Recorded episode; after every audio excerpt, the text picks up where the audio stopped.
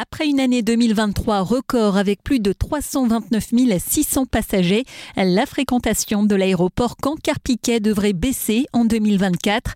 Une fermeture est en effet prévue entre le 11 mars et le 18 avril inclus pour cause de travaux.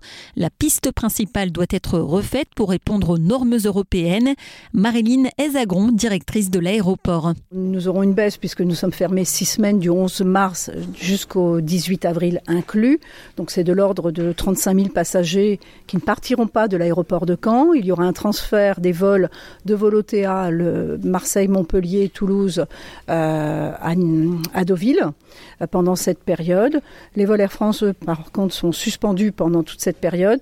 Mais voilà, on va, on va avoir une baisse d'activité qu'on espère euh, reprendre après. Oui, car après cette période, l'aéroport profitera du 80e anniversaire du débarquement, des célébrations qui devraient une nouvelle fois attirer du monde, selon Manuel Leroux, président de la Chambre de commerce et d'industrie qui gère l'aéroport Cancar-Piquet.